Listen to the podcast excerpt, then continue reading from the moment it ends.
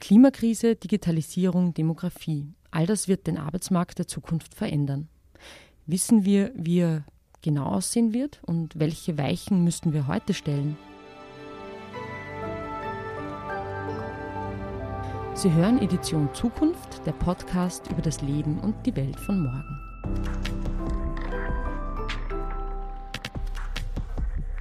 Mein Name ist Lisa Meyer und mir gegenüber steht Johannes Kopf, Vorstand des äh, Arbeitsmarktservice Österreich. Herzlich willkommen, Johannes Kopf. Vielen Dank für die Einladung. Ja, liebe Hörerinnen, wir werden äh, in dieser Folge natürlich auch über den äh, Algorithmus des AMS äh, sprechen, der zuletzt für viel Wirbel gesorgt hat. Aber vorher möchte ich ein paar wichtige andere Themen behandeln mit Herrn Kopf. Herr Kopf, lassen Sie uns mit dem Klima beginnen wir stehen, da ist sich die Wissenschaft äh, relativ einig am Beginn einer Klimakrise, einer Klimakatastrophe sogar, von der lediglich unklar ist, wie heftig sie ausfallen wird. Und trotzdem hat man das Gefühl, das Thema ist ein bisschen eins von vielen für manche und keines, das möglicherweise vieles andere in Frage stellt. Vielleicht auch die Arbeit, die wir in Zukunft haben werden oder wie wir arbeiten werden. Es gibt ganz viele Stimmen, die man auch im Wahlkampf jetzt zuletzt immer gehört hat, die sagen, Wirtschaftswachstum und Klimaschutz, das muss Hand in Hand gehen doch irgendwie hat man das Gefühl, unsere derzeitige Wirtschaft, die tut dem Klima ja nicht so wirklich gut. Die schadet ihm vielleicht mehr, als äh, sie ihm nützt. Wie würden Sie das aus Sicht äh, des Arbeitsmarktexperten bewerten oder sehen? Kann das Arbeitsmarktservice hier selber gestalten, Rahmenbedingungen mitprägen, inhaltliche Impulse setzen in Bezug auf die Klimakrise? Wie ist das? Äh, Im Kleinen äh, kann das natürlich jedes Unternehmen, auch das AMS, äh, sei das in der Frage, wie wir selbst unsere Geschäftsstellen bauen, wie wir wo wir halt einen Plan haben, dass wir zunehmend äh, auch einen Teil der Energie, die wir verbrauchen, selbst erzeugen und so weiter. Äh, oder die Frage, wie viel Energie wir als AMS verbrauchen. Die Frage von auch, ich sage jetzt, Reisebewegungen, was lässt sich über, über Telefonkonferenzen machen, was, wie oft fahrt wer wohin oder diese Dinge. Da geht es ja auch um Arbeitszeit und Kosten, aber auch eben auch um den verantwortungsvollen Umgang mit Ressourcen. Aber das ist jetzt ein kleines. Die große Antwort aus meiner Sicht, ich glaube, es gibt wenn die Politik tätig wird und äh, versucht, diese, diese Klimakrise, Klimakatastrophe in einer vernünftigen Art und Weise aufrecht äh, aufzuhalten, dann ist es notwendig, dass es massive Veränderungen gibt, nämlich logistische Veränderungen. Da wird es Branchen geben, die werden äh, ja, das, was sie bisher tun, so nicht mehr tun dürfen. Und es wird äh, andere Bereiche geben, die massiv gefördert werden. Äh, und das wird massive Auswirkungen auf Jobs haben, auf Jobs von Leuten in diesen Branchen und in anderen Branchen.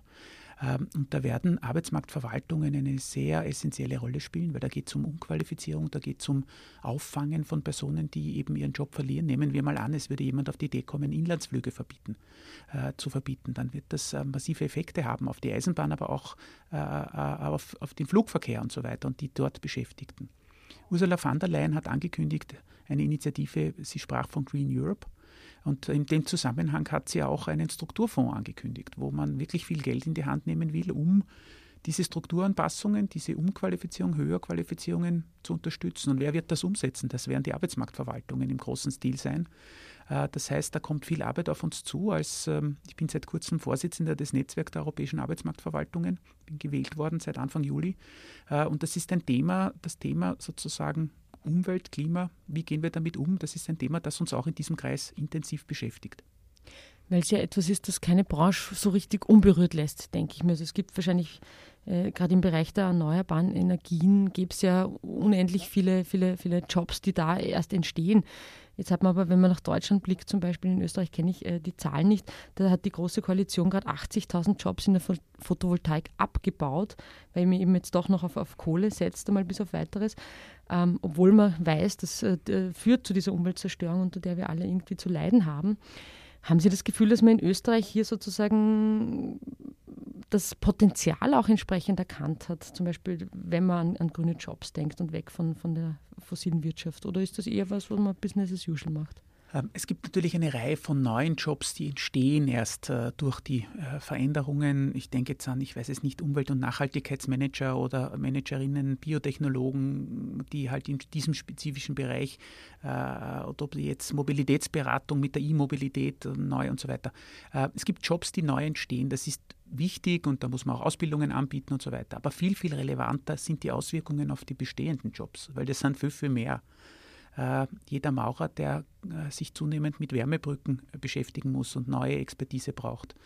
Ähm, ähm, dass das Thema Erdwärme bei Installateuren zunehmend rele relevant wird, dass sich der Kfz-Bereich und insbesondere auch die Frage, wie viele Werkstätten brauchen wir im Hinblick auf E-Mobilität völlig verändert wird.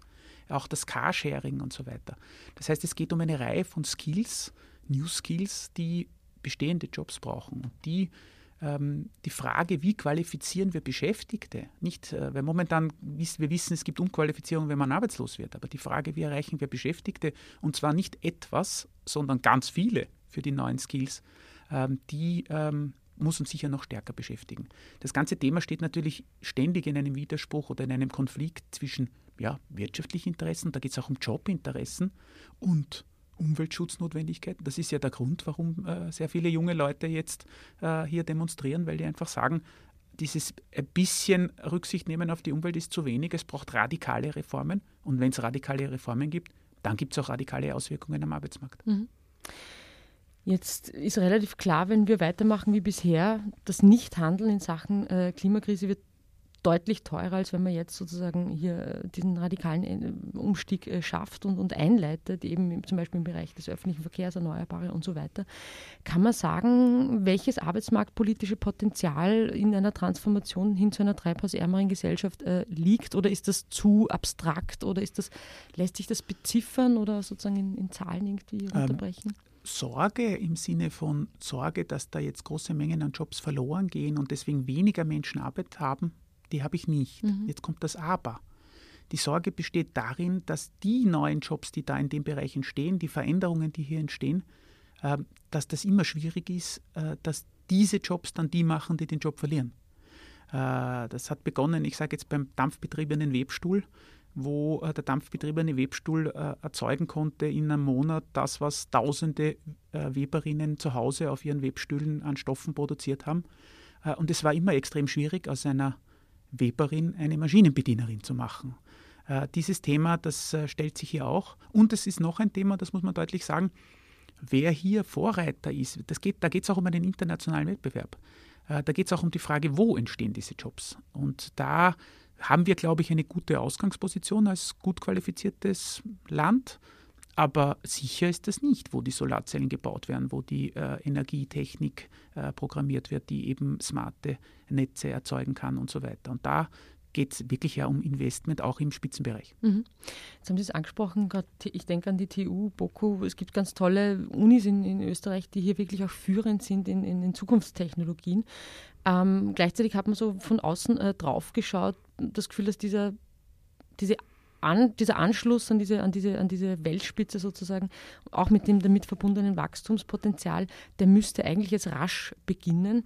Und so ein bisschen ist der Eindruck, man setzt eigentlich weiterhin auf, auf Industrien, wo man das Gefühl hat, deren Zeit könnte zumindest demnächst abgelaufen sein. Wie nehmen Sie das wahr? Ist das eine ähm, korrekte Diagnose? Ja, es ist äh, wie das Thema, wenn ein Arzt zu jemandem sagt, äh, Sie müssen jetzt wirklich was machen, sonst sterben Sie in zehn Jahren an einem Herzinfarkt. Da gibt es auch viele Leute, die ich sage jetzt, äh, dreimal laufen gehen und dann weiter essen. So.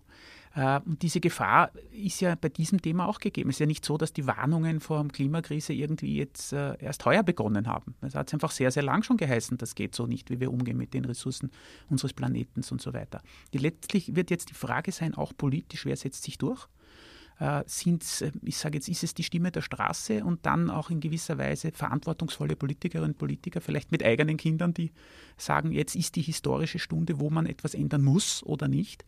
Aber wenn das passiert, wenn es solche Politiker äh, auch wirklich in entscheidungsrelevanten Funktionen gibt, ich denke jetzt etwa an Ursula von der Leyen oder so, dann dann wird es auch radikale logistische Schritte brauchen. Das ist nicht, wir bemühen uns alle ein bisschen mehr und dann fahren ein bisschen mehr Bahn und werden schauen, dass wir weniger Auto Fleisch und, essen. Äh, ne, genau, da, da wird es radikale ändern, da wird es Verbote geben, da werden ganze Geschäftszweige nicht mehr produzieren dürfen äh, oder nur mehr verändert oder mit Auflagen, die so streng sind, dass das so verteuert ist. Das heißt, wir reden davon, ja, wahrscheinlich äh, Millionen Jobs, die auch betroffen sind im Sinne von Abbau, die man so nicht mehr braucht. Und diese Transformation zu schaffen, das wird hart, und da wird es unglaubliche Proteste auch der Gegner geben gegen die Klimageschichte. Das sieht man ja jetzt schon in öffentlichen Stellungnahmen. Und jetzt kann man immer sagen, ja, das Geld, äh, das Geld schafft an und das ist alles schlecht. Da darf man nicht verstehen, da geht es nicht nur um Kohle, da geht es auch um Jobs.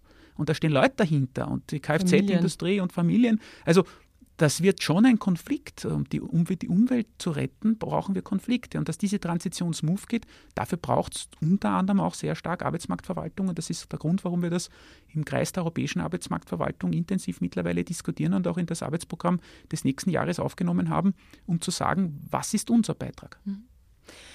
Jetzt äh, sind auch jetzt im Moment schon ganz viele Jobs äh, schon von den Auswirkungen der Klimakrise oder auch der Erderwärmung jetzt ganz konkret äh, betroffen. Wir denken an Bauarbeiter, die da bei unendlichen äh, sengenden Temperaturen, 38 Grad plus, sozusagen ihre Arbeit verrichten müssen.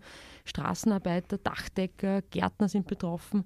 Skigebiete schließen mit dem dortigen Personal. Das ist jetzt vielleicht nicht so eine riesige Gruppe numerisch, aber dennoch natürlich die Landwirtschaft seit vielen Jahren mit Unwettern zu kämpfen, mit Hitze, Ernte, Ernteeinbußen. Ähm, was heißt das fürs AMS? Ist das ein Thema, das Sie bereits wahrnehmen, das sich bei Ihnen schon zeigt, dass die Menschen da unter der Hitze beginnen zu leiden, dass sich die Berufe ändern, vielleicht auch die Anforderungen? Ist, oder ist es überhaupt ein Thema schon aktuell für Sie als ähm, Arbeitsmarktziel? Ja, es ist einmal ein, auf der einen Seite ist es mal ein Investmentthema. Es gibt eine unvorstellbare Menge an Gebäuden, die klimatisiert werden jetzt. Einfach normale Büros auch nur wenn ich an das AMS denke, wir beginnen zunehmend jede Geschäftsstelle, wo wir äh, eine Sanierung machen, werden Klimaanlagen eingehen, weil es einfach zu heiß in den Büros mittlerweile ist.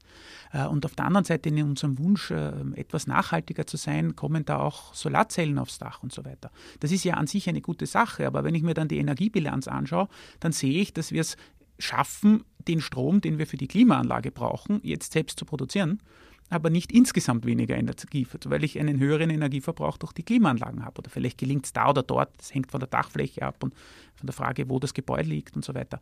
Das heißt, ähm, bei Neubau von Objekten ist das bei uns natürlich ein Thema. Auch die Frage, kann ich nachhaltiger bauen, um einfach äh, weniger Hitze im Gebäude zu haben und so weiter. Jetzt kann man das, ist leicht, ist leicht gesagt, man muss hier auch, ich sage jetzt vorsichtig vorgehen, es ist ja nicht so, das Geld, was wir da verbauen, dass das alles unser Geld wäre. Also da geht es natürlich auch um Abstimmung mit dem Finanzministerium, mit äh, dem Sozialministerium in der Frage, aber das sind Dinge, wo der Staat eigentlich, sage ich, als Vorreiter vorgehen muss. Und der muss dann einfach sagen, wir bauen öffentliche Gebäude nachhaltig. Mhm.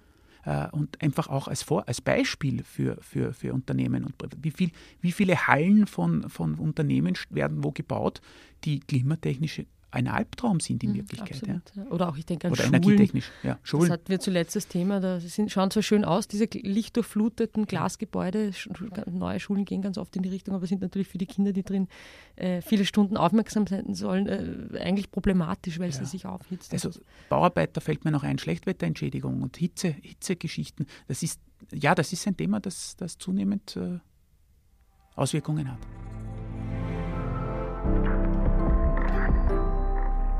Wir hatten vor ein paar Wochen eine, finde ich, ganz interessante äh, Studio, Studie bei uns in der Edition äh, Zukunft. Da ist eine deutsche Studie, glaube ich, mit englischen Wissenschaftlern im Hintergrund, die haben herausgefunden, dass es am nachhaltigsten wäre, wenn der Mensch nur mehr neun Stunden pro Woche arbeiten würde. Das klingt natürlich sehr radikal, lässt sich aber ganz gut erklären, denn der Ressourcenverbrauch würde, würde entsprechend äh, sinken. Man hätte keine CO2-emittierenden Transfers mehr. Der Konsum würde sinken, weil die Leute natürlich weniger Bedürfnisse haben, sozusagen, weil sie sich einfach nicht mehr leisten können. Man müsste natürlich ein Grundeinkommen dazu einführen, das muss man dazu sagen. Wie klingt sowas für Sie? Ist das eine völlig absurde Vorstellung oder hat das einen gewissen Charme, sozusagen, dass wir unsere Arbeitszeit massiv reduzieren aus Klimagründen? Um, es klingt für mich absurd. Mhm. Um, aber äh, vielleicht bin ich mir selbst noch nicht der Radikalität der Ein Einschränkungen, die notwendig sein werden, bewusst. Aber es klingt für mich ein bisschen wie, ich sage jetzt Robinson Crusoe und äh, hat jeder seinen Gemüsegarten selber und äh, äh leben CO2-neutral, indem wir einfach wenigst verbrauchen. Äh, Sie haben einen entscheidenden Satz dazu gesagt, nämlich äh, die Einführung ins Grundeinkommen. Da geht es ja dann um die Frage, wer zahlt das Grundeinkommen. Solange wir die, die externe Bodenressource noch nicht gefunden haben, die man CO2-neutral abbauen kann, mit Ausnahme der Sonne, sage ich jetzt, äh, vielleicht ein bisschen des Windes noch, kann ich mir das nicht vorstellen. Wir werden wohl einen Weg finden müssen, und der wird auch schmerzhaft sein, aber wir werden wohl einen Weg finden müssen, wie wir trotzdem eine gewisse Art von Lebensstandardentwicklung, Armutsbekämpfung, sozialen Ausgleich und so weiter zusammenbringen und die äh, Umwelt nicht zerstören. Dieser Weg, ich glaube, der muss uns mehr wehtun, als es uns jetzt wehtut. Nicht, jetzt tut es uns nicht weh, kann man sagen. Er muss uns mehr wehtun. Ich war gerade eine Woche auf Urlaub in Ägypten äh, und war noch überrascht, wie ja, ich sage ein simples Beispiel, da ist der Müll abgeholt worden von diesen Nilschiffen, habe ich beobachtet von Ding und äh, die, die Flaschen, die da in, diesen, in diesem äh, Sack waren, äh, sind dann in den Nil versenkt worden alle. Äh, und sind beim, beim Abholen des Mülls dann halt mehrere Säcke reingefallen und so weiter. Ähm, ich will jetzt gar nicht irgendwie sagen, bei uns ist das besser. Äh, bei uns war es genauso. Aber dass es da Bewusstseinswandel letztlich auch in diesen Ländern geben wird müssen und damit auch die dortigen Wirtschaft und die dortige Industrie, die ja überhaupt noch gar nicht darauf achtet, auch noch betroffen sein wird. Und da geht es dann wirklich auch um die Frage von Armut. Warum müssen die jetzt äh, teurer werden in der Produktion, wo sie selber noch viel weniger haben als wir und so weiter. Also äh, enorme Herausforderung ist, ich glaube, es wird nicht gehen, ohne dass es wirklich wehtut.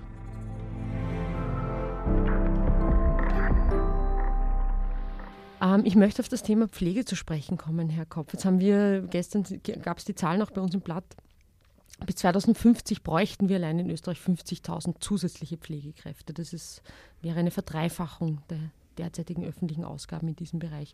Da droht ein massiver Engpass und das hat ganz einfach damit zu tun, dass wir alle immer länger leben, was an sich ja schön ist und erfreulich und dass es uns dabei auch einigermaßen gut geht lange Zeit.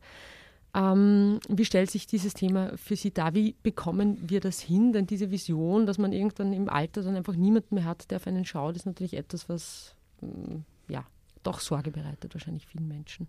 Wir sind ein sehr reiches Land und äh, aus diesem Grund, und das betrifft dann aber wiederum ein sehr wichtiges Grundbedürfnis, dass meine Mama, mein Papa nicht äh, ungepflegt äh, wundlichrig wird oder was auch immer.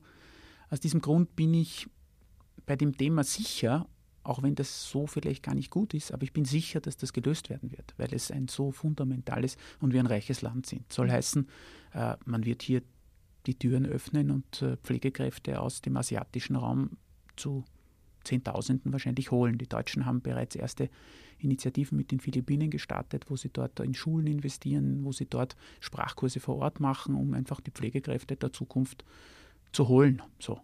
Äh, und äh, auch bei uns wird die Politik, so wie sie es beim letzten Mal getan hat, wie aus meiner Sicht ja eigentlich zwar von der Motivenlage her völlig verständlich, aber arbeitsrechtlich eigentlich nicht zu argumentieren, dass diese 24-Stunden-Pflege so legalisiert wurde. Da haben wir ja auch Grundsätze, die uns eigentlich extrem wichtig erscheinen, einfach über Bord gehauen, um ein Problem zu lösen. So. Äh, und das wird wahrscheinlich auch im Pflegebereich bei der Zuwanderung passieren. Aber ich möchte den Punkt schon ein bisschen auch sagen, wir könnten schon noch ein bisschen mehr selber machen. Ähm, wir haben ein Fachkräftestipendium im AMS eingeführt vor, vor vielen Jahren, wo eben Berufe, in denen es einen Mangel gibt, ähm, es ein Stipendium gibt.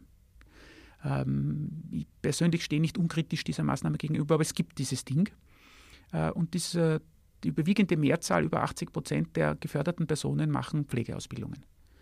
Tatsächlich haben wir dadurch die Menge an ausgebildeten Pflegekräften nicht erhöht, trotz dieses Stipendiums, weil die Frage, wie viele Pflegekräfte ausgebildet werden, äh, im Wesentlichen davon abhängt, wie viele Ausbildungsplätze es gibt und nicht davon, ob die Leute Geld kriegen oder nicht. Jetzt werden vielleicht die eine oder andere Person es sich leisten können, die sich sonst nicht leisten konnte, ist auch gut. Aber die Frage, wie viele Pflegekräfte wir ausbilden, hängt davon ab, welche Ausbildungskapazitäten bietet die öffentliche Hand. Weil Bewerberinnen und Bewerber gibt es viele. Mhm.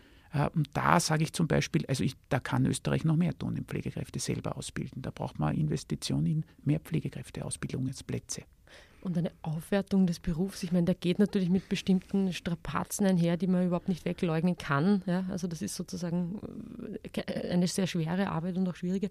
Aber, aber finanzielle Aufwertung, qualitative Aufwertung, indem man irgendwelche äh, zusätzlichen Rahmenbedingungen schafft. Ist das ein Hebel, der funktionieren könnte in diesem ähm, großen Maßstab? Es ist ganz sicher, ist sicher, ganz sicher notwendig, äh, haben uns aber selbst eine Konkurrenz geschaffen über die 24-Stunden-Pflege. Ähm, und äh, das Argument, die Mama kann zu Hause bleiben und die Mama will zu Hause bleiben und äh, ich habe kein schlechtes Gewissen mehr, dass sie in einem Heim ist, so das ist ja noch so eine emotionale Geschichte auch, mhm. das ist natürlich ein sehr starkes und das ist wahnsinnig billig in Wirklichkeit, die 24-Stunden-Pflege. Jeder, der das zahlen muss, fühlt sich ungeheuer belastet äh, und es ist extrem viel Geld, die man in Hand aber in Wirklichkeit, um eine Person 24 Stunden eins zu eins betreuen zu können, kostet es nichts. Äh, es ist eigentlich nicht machbar, eine Person eins zu eins. Ist auch nicht notwendig eigentlich. Aber äh, so gesehen ist die Aufwertung schwierig, weil es in Konkurrenz steht zu einem anderen Modell, das billiger ist. Äh, das geht dann wohl nur wieder über Förderung und das ist dann wieder auch schwierig. Äh, also Pflege ist sicher eines der besonders komplexen sozialpolitischen Probleme unserer Zeit. Hm. Das uns auch noch länger beschäftigt. Ja.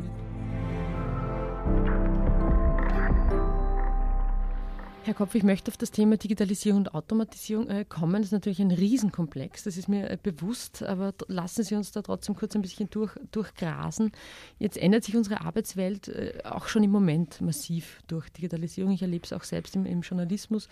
Es gibt Branchen, die sind natürlich wesentlich mehr gerade von Automatisierung betroffen.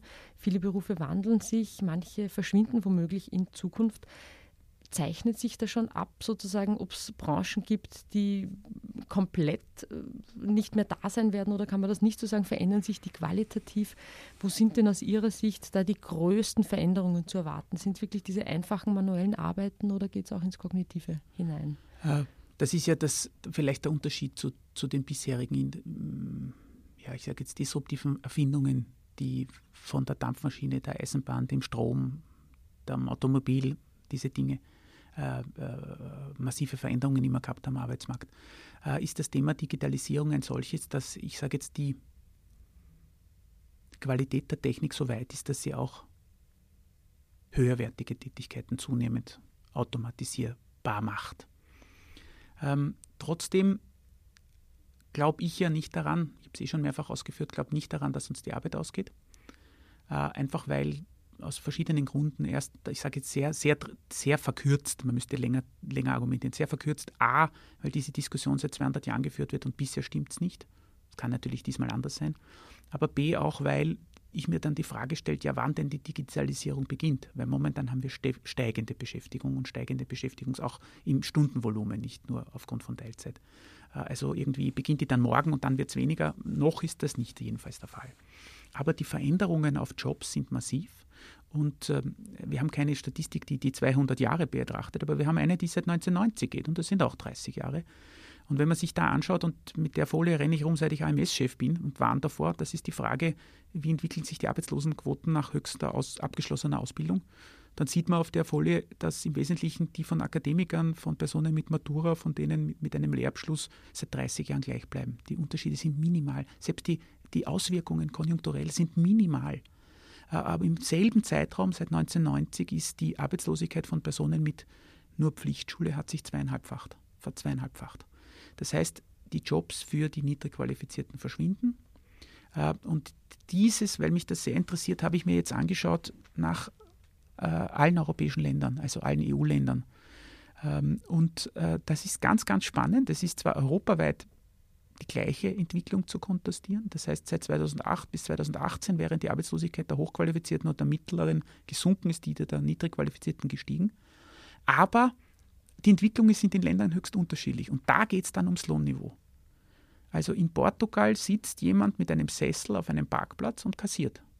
Den gibt es bei uns nicht. Äh, das ist, da steht ein Schrank und ein Automat. Mhm. In Portugal kostet der Schrank und der Automat gleich viel wie bei uns, was bedeutet, es zahlt sich nach Hause, jemand hinzusetzen mit einem Sessel und einem Geldbörsel. Bei uns zahlt sich nicht mehr aus. Und das ist ein Thema, dass in den Hochlohnländern die Jobs für niedrig qualifizierte sehr rasch verschwinden. Schneller noch, als eigentlich ja eher erfreulich das Bildungssystem immer weniger davon produziert. Aber noch gibt es viele.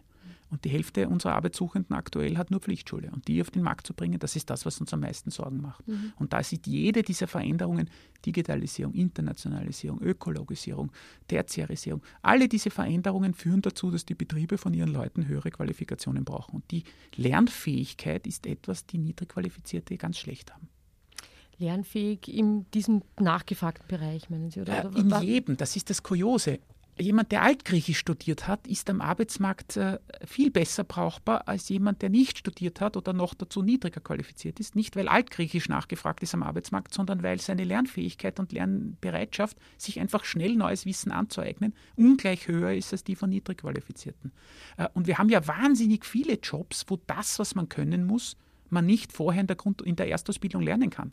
Einfach, weil wir gar nicht wissen, was in zehn Jahren gebraucht wird.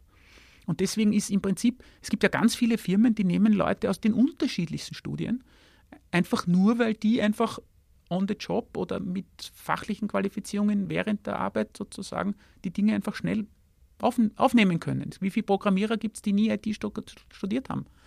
Äh, und da, da, sieht man einfach, dass das ist ja auch letztlich der, der Trost in unserem Bildungssystem. Unser Bildungssystem, das sich so massiv Reformen wehrt oder gewehrt hat, würde ich sagen, auch da und dort noch wert, ganz sicher. Der Grund, warum wir da nicht gegen die Wand gefahren sind, liegt daran, dass es salopp gesagt auch nützt, wenn die Kinder das Falsche lernen. Mhm. Aber das heißt doch auch, wenn ich äh, Sie richtig verstehe, dass möglicherweise jetzt auch eben durch die Digitalisierung und die damit verbundenen Lerninhalte, die sich auch immer wieder ja ändern. Die bleiben ja nicht konstant dieselben, sondern die Digitalisierung ist auch so ein Prozess, da tut sich auch wahnsinnig viel in dem Feld allein. Ähm, dass der, der Abstand von denen, die es da schon sozusagen in den Arbeitsmarkt geschafft haben, aufgrund eben Bildungs-, äh, Lebensbedingungen, sozialer Herkunft, all das, was man äh, halt mitbringen muss in Österreich sozusagen, um, um da hineinzukommen, leichter, ähm, der Abstand vergrößert sich dann eigentlich durch, durch, die Digitalisierung, weil ja noch ein zusätzlicher Lerninhalt dazukommt. Also wenn ich es gar nicht hineinschaffe, wird es immer schwieriger. Der Abstand vergrößert sich, das ist eben der Grund, warum die Unqualifizierten immer schlechtere Chancen haben, ähm, warum ähm, Kinder aus Familien mit äh, niedrigem Bildungsniveau der Eltern äh, einfach den Anschluss nicht schaffen, weil bei uns diese Vererbbarkeit, die nichts mit den Genen zu tun hat, sondern mit den Chancen, die die Eltern einfach nicht gleich geben können, äh, die dann zu einer anderen Schulwahl führt, zu einer niedrigeren Förderung und so weiter, äh, die Arbeitslosigkeit von morgen produziert. Äh, wir selber haben, vielleicht dazu passend, wir haben heuer eine Initiative ins Leben gerufen, die heißt New Digital Skills. Findet man auch, gibt es einen Blog, den meine sehr kluge und, und auch witzige Bloggerin uns das ganze Jahr begleitet, New Digital Skills.at. Ähm, und die, die Uschi Junior ist das, die begleitet uns, was machen wir in, in dieser ganzen Initiative. Wir arbeiten mit 100 Firmen, es sind 100 Unternehmen in fünf Branchenworkshops zur Frage, welche digitalen Skills brauchen wir denn heute und morgen. Weil uns ich sage simpel, ein bisschen am Wecker gegangen ist, dass die Firmen alle nach digitalen Skills rufen und wenn man dann fragt, ja, welche sind es denn, dann eigentlich nicht weiß, welche sind. Äh, die HRler wissen nicht, was die Fachabteilungen brauchen, die Fachabteilungen können es auch nicht genau beziffern. Es geht um, naja, der muss sich halt mit Technik aus. So. Und die arbeiten wir. Und da äh, sind wir bei den Workshops, das Ganze präsentieren wir Ende November in einer großen Veranstaltung mit vielen, vielen äh, Unternehmenschefinnen äh, und Chefs und Leiter von, von Entwicklungsabteilungen und so weiter, auch Politik, zusammen mit dem Parlament, dem Nationalrat werden wir das präsentieren.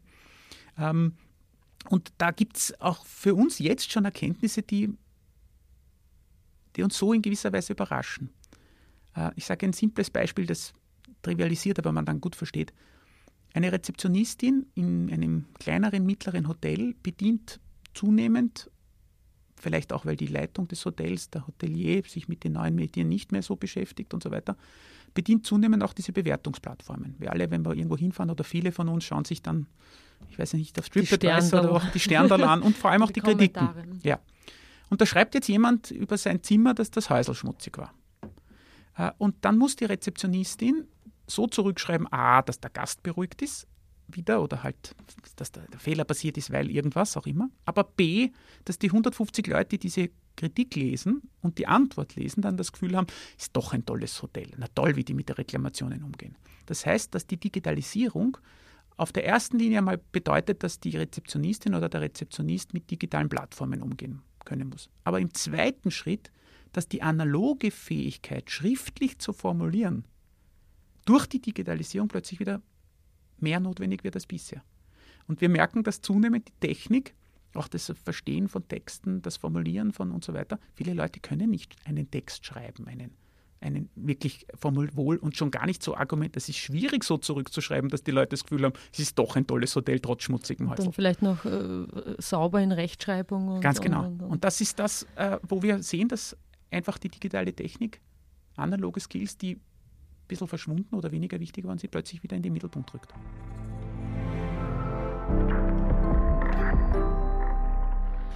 Das war ein gutes Stichwort, Herr Kopf. Lassen Sie uns noch das äh, Algorithmus-Thema kurz äh, besprechen. Also ich möchte es nicht so elaborieren, weil vieles dazu ja schon gesagt wurde und ich glaube, die Argumente gut ausgetauscht sind. Aber mir ist jetzt gerade aufgefallen, wie Sie gesprochen haben. Ab Mitte 2020 will eben das AMS äh, österreichweit ein Computerprogramm einsetzen, das die Arbeitsmarktchancen von arbeitslosen Menschen bewertet. Es gibt einen Testbetrieb seit einem knappen Jahr und das äh, System funktioniert im Wesentlichen so, dass ein Algorithmus berechnet, welche Chancen ein Mensch auf dem Arbeitsmarkt hat und diese Person auf Basis dessen dann in eine der Gruppen einteilt. Gute Chancen, mittlere Chancen oder schlechte Chancen. Und dafür werden eben Kriterien äh, herangezogen, Wohnbezirk, Geburtsort, Alter, Geschlecht, Kinder oder nicht, körperliche Beeinträchtigungen und so weiter. Und die Höhe der, oder, und auch die Qualität der Förderung, die bemisst sich dann äh, daran, in welche Gruppe man sozusagen hineinfällt. Das heißt, der Algorithmus lernt aus gesellschaftlichen bestehenden Verhältnissen und aus dem, was sozusagen in, also aus diesen, aus diesen äh, äh, Kausalitäten und Korrelationen. Jetzt ist die Kritik dahingehend, äh, wurde es äh, relativ heftig, dass man sagt, also eine Mathematikerin hat zum Beispiel geäußert, der Algorithmus berechnet nicht die Chancen, die ein Mensch hat, sondern er schreibt quasi eine strukturelle Benachteiligung, äh, hat sie es genannt, die Menschen äh, in der Vergangenheit äh, erlebt haben, schreibt er quasi fort und ein in ihren Lebenslauf. Das war die Kritik, äh, kurz gefasst, würde ich jetzt mal sagen. Ähm, replizieren Sie vielleicht kurz darauf, wie stellt sich das aus Ihrer Sicht dar, weil ich glaube, Sie haben da ja ein bisschen eine andere Auffassung.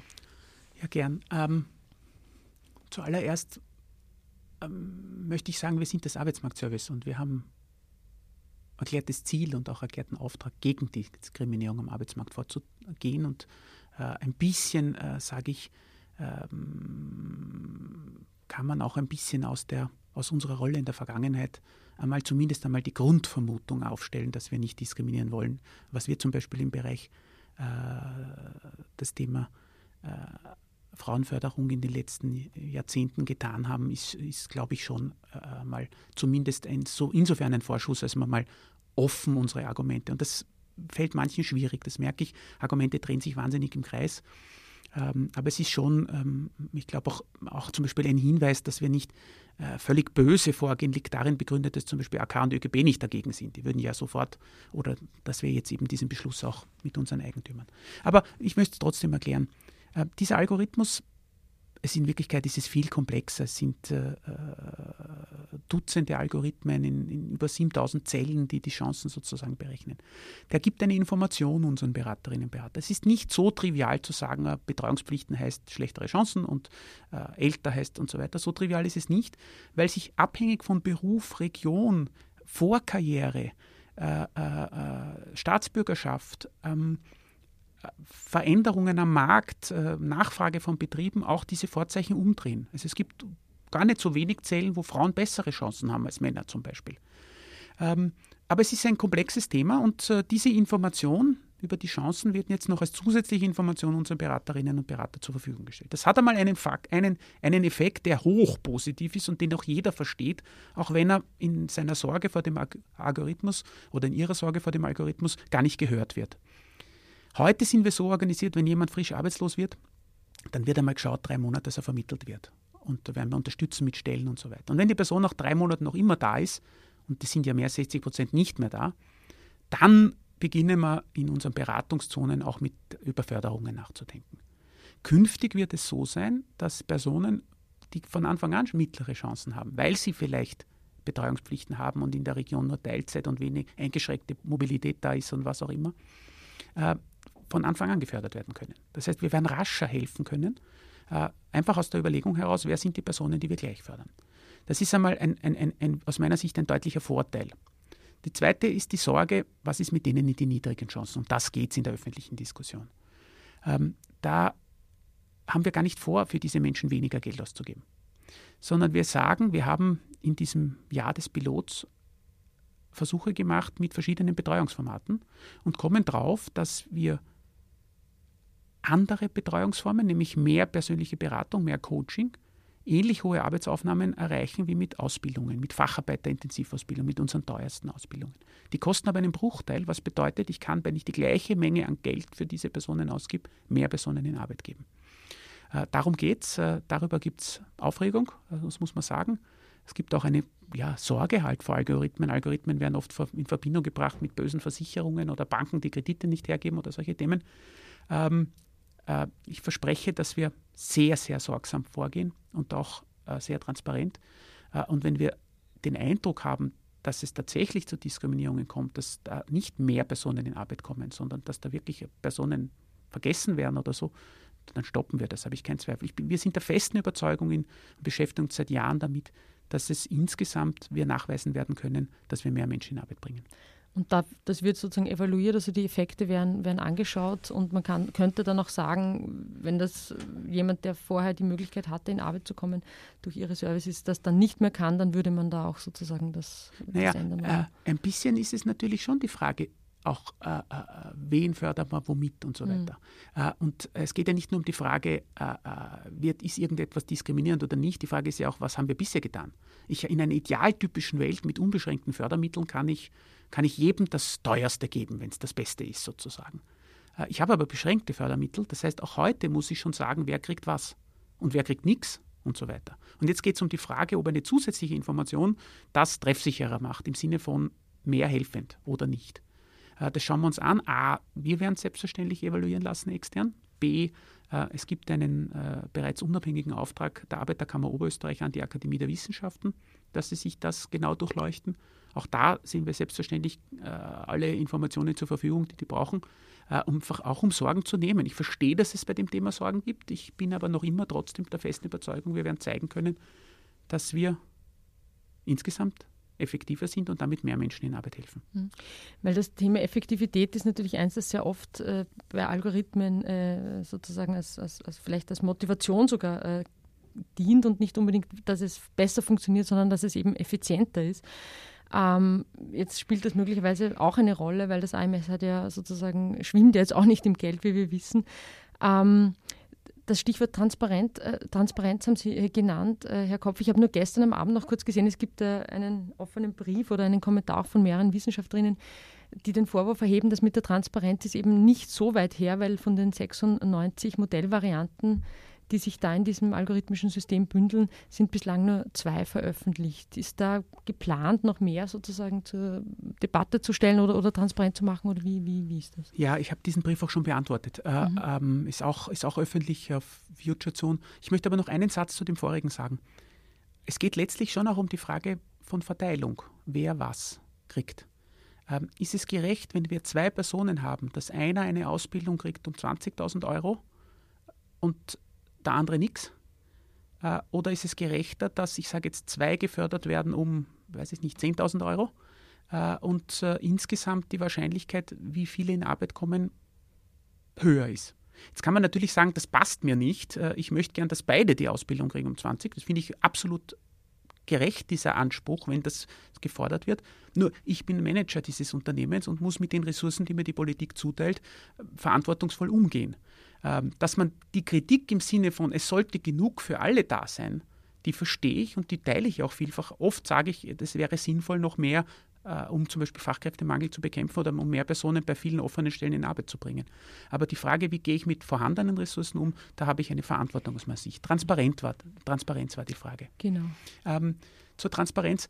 Ähm, wir glauben, dass wir eine bisher schon nie dagewesene Transparenz äh, äh, bei Einführung von solchen Dingen auf den, äh, auf den Tisch gelegt haben. Ähm, der Grund, warum wir nur zwei äh, sozusagen veröffentlicht haben, ist ein ganz trivialer.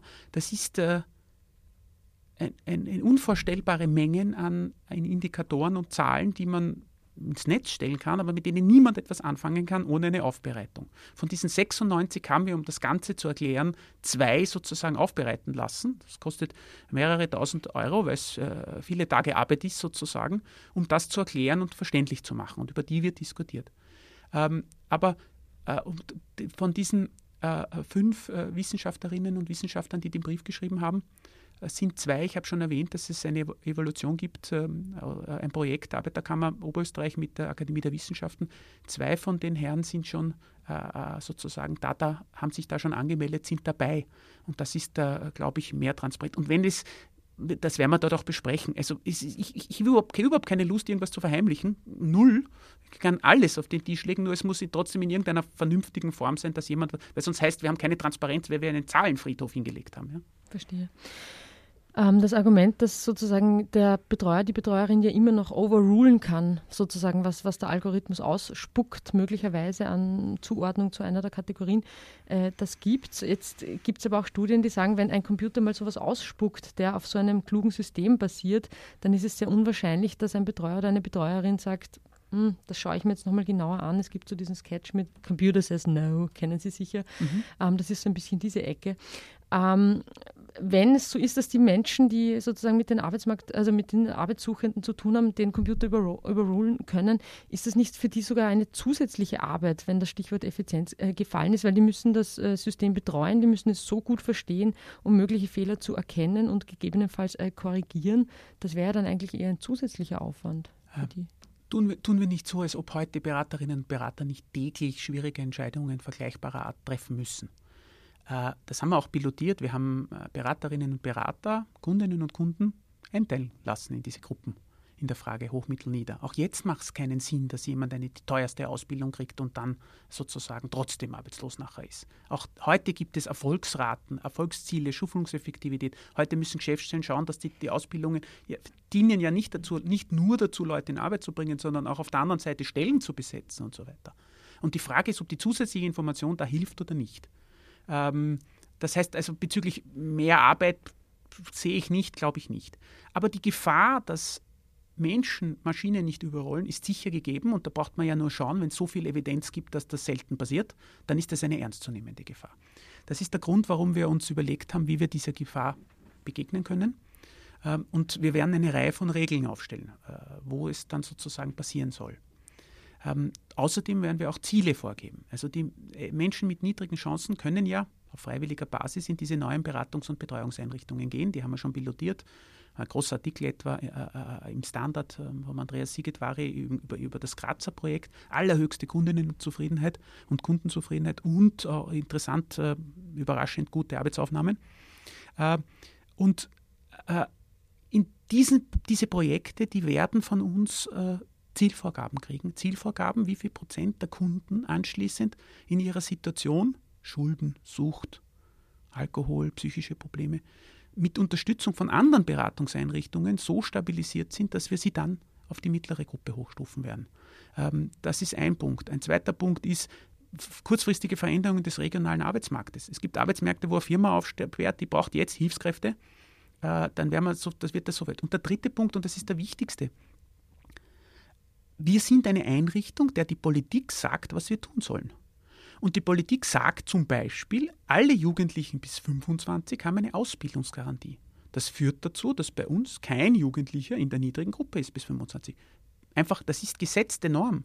Und wenn die Politik, was sie getan hat, uns für nächstes Jahr sagt, Menschen mit Behinderung sind besondere Zielgruppe, besonders förderungswürdig, da gibt es extra sozusagen Programme, dann, dann bedeutet das, dass die Politik sagt, ich weiß zwar, dass wir hier niedrigere Erfolgsraten haben, aber das nehme ich in Kauf und ich möchte hier sozialpolitisch stetig sein und diese Menschen fördern. Mhm. das ist das gute Recht der Politik und das stehe ich nicht an, das werden wir tun.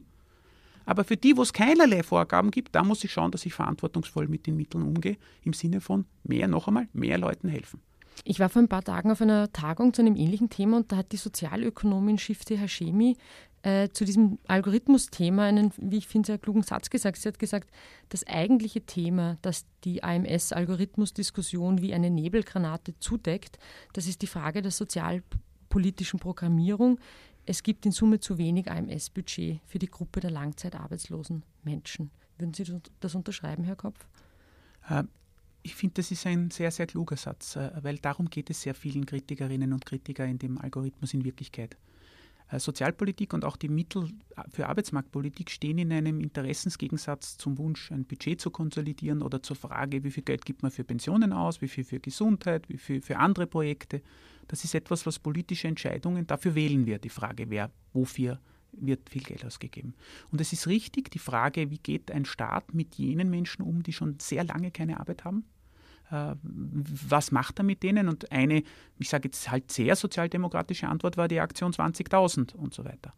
Ähm, das ist, äh, als AMS-Chef sage ich, äh, ja, ich wünsche mir mehr Geld fürs AMS, weil ich der festen Überzeugung bin, dass das, was wir machen, höchst sinnvoll ist und auch ja, große Wirkung zeigt auf das Leben von Menschen.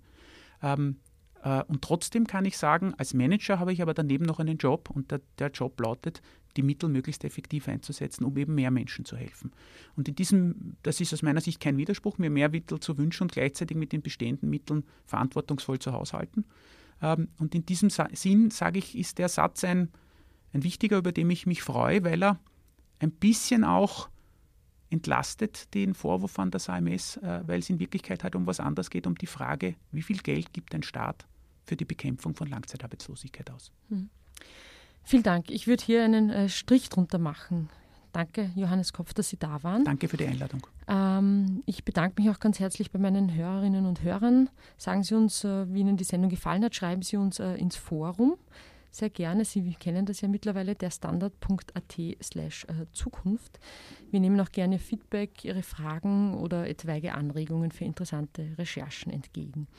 Die nächste Folge der Edition Zukunft gibt es in zwei Wochen zu einem anderen Thema und äh, viele weitere spannende Beiträge und Artikel rund um die Welt und das Leben von morgen finden Sie in der Zwischenzeit auf der standard.at slash Zukunft. Danke und bis zum nächsten Mal. Auf Wiedersehen. Thank you.